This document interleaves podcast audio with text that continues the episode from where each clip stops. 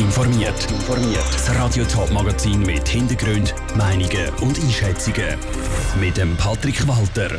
Wieso der Kanton St. Gallen heute nur noch per Telefon erreichbar war und wieso sich ein kleiner Teil der Schweizer komplett ausgeschlossen fühlt, das sind zwei von den Themen im Top informiert. Wer sich heute auf der Internetseite vom Kanton St. Gallen hat über einen Corona-Test informieren oder ein Baugesuch einreichen oder seine Steuern für das nächste Jahr hat berechnen der hat in die Röhre geschaut. Ein Cyberangriff hat am Mittag die Webseite vom Kanton und auch von der Stadt St. Gallen lahmgelegt. Nicht zum ersten Mal. Wie es zu so einem Hackerangriff kommen konnte, im Beitrag von Janine Gut. Bereits im April und Juli ist es zu Cyberangriffen auf der Seite vom Kanton St. Gallen gekommen. Heute Mittag dann die Mitteilung vom Kanton, die Webseite ist erneut down. Und auch schon gestern oben hat es Angriffe auf die Kantonsseite gegeben.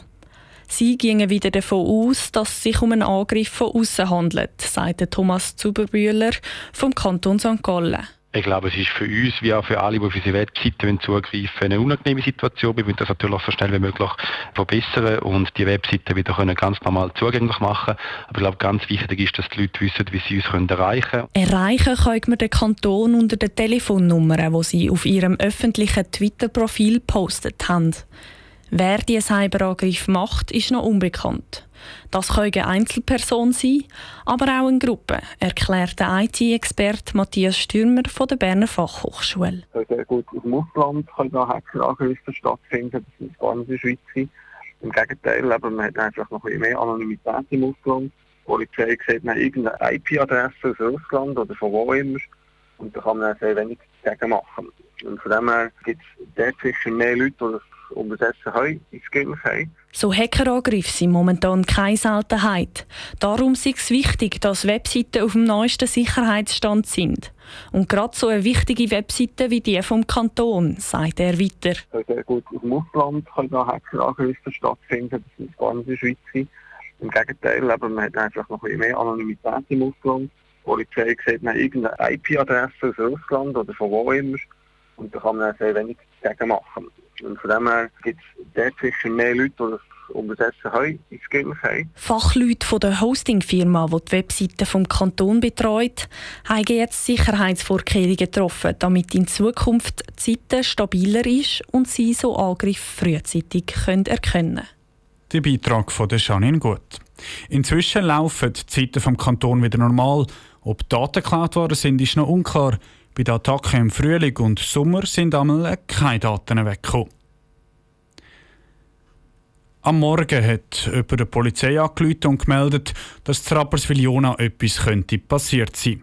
Vor Ort haben die Polizisten dann zwei tote Menschen gefunden.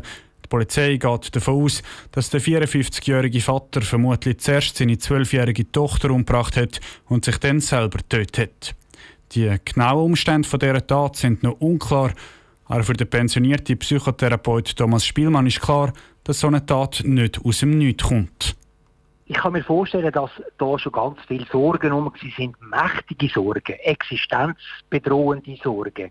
Und dann kommt dann noch irgendetwas dazu, wie ein Tropfen, wo dann das Fass lässt, zum Überlaufen bringen. Irgendetwas, was noch passiert und dann ist es zu viel, dann kommt es zu dieser Tat. Weil sich der Vater selber umgebracht hat, ist es schwierig, um die genauen Gründe der Tat herauszufinden.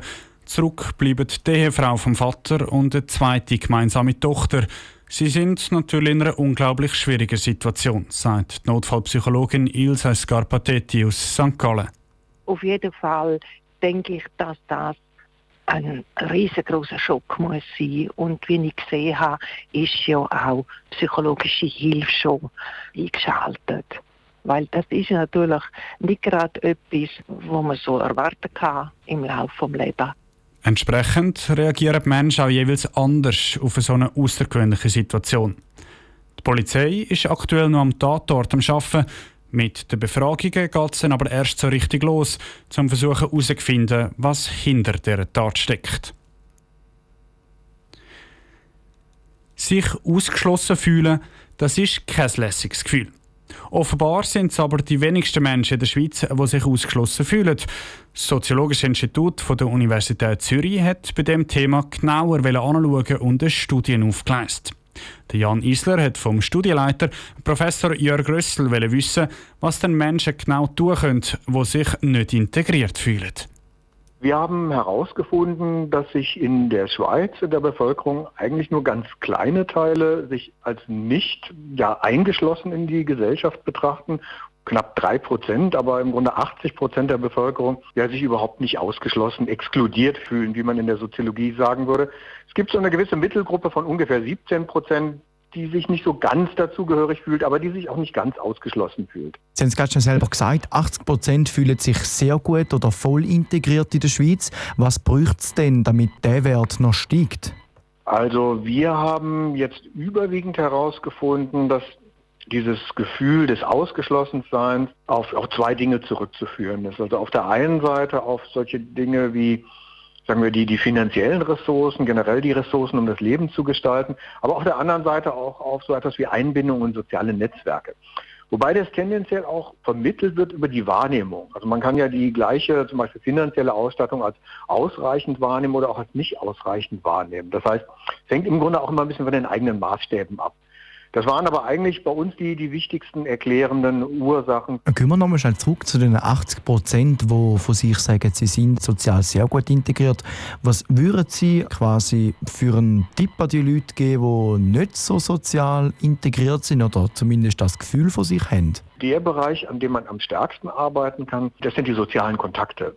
Und ich denke, das ist auch etwas, was beispielsweise auch, auch Psychologen uns normalerweise raten, dass wir, wenn wir gerade aufs Alter zum Beispiel vorarbeiten wollen, uns absichern wollen, dann geht es eben nicht nur um finanzielle Absicherung, sondern ganz wichtig ist im Grunde auch, dass wir soziale Kontakte pflegen, dass wir Beziehungen pflegen, sodass wir auch im Alter noch Menschen haben, mit denen wir uns umgeben können, mit denen wir Spaß haben können, reden können und so weiter. Der Tipp vom Professor für Soziologie Jörg Rössel von der Universität Zürich im Interview mit Jan Isler. Besonders aufgefallen ist bei der Studie, dass Leute, die nicht in der Deutschschweiz leben, sich eher weniger integriert fühlen. Jörg Rössel führt das Phänomen darauf zurück, dass im Gesamtvergleich die Regionen allgemein weniger wahrgenommen werden. Top informiert, auch als Podcast. Mehr Informationen gibt es auf toponline.ch.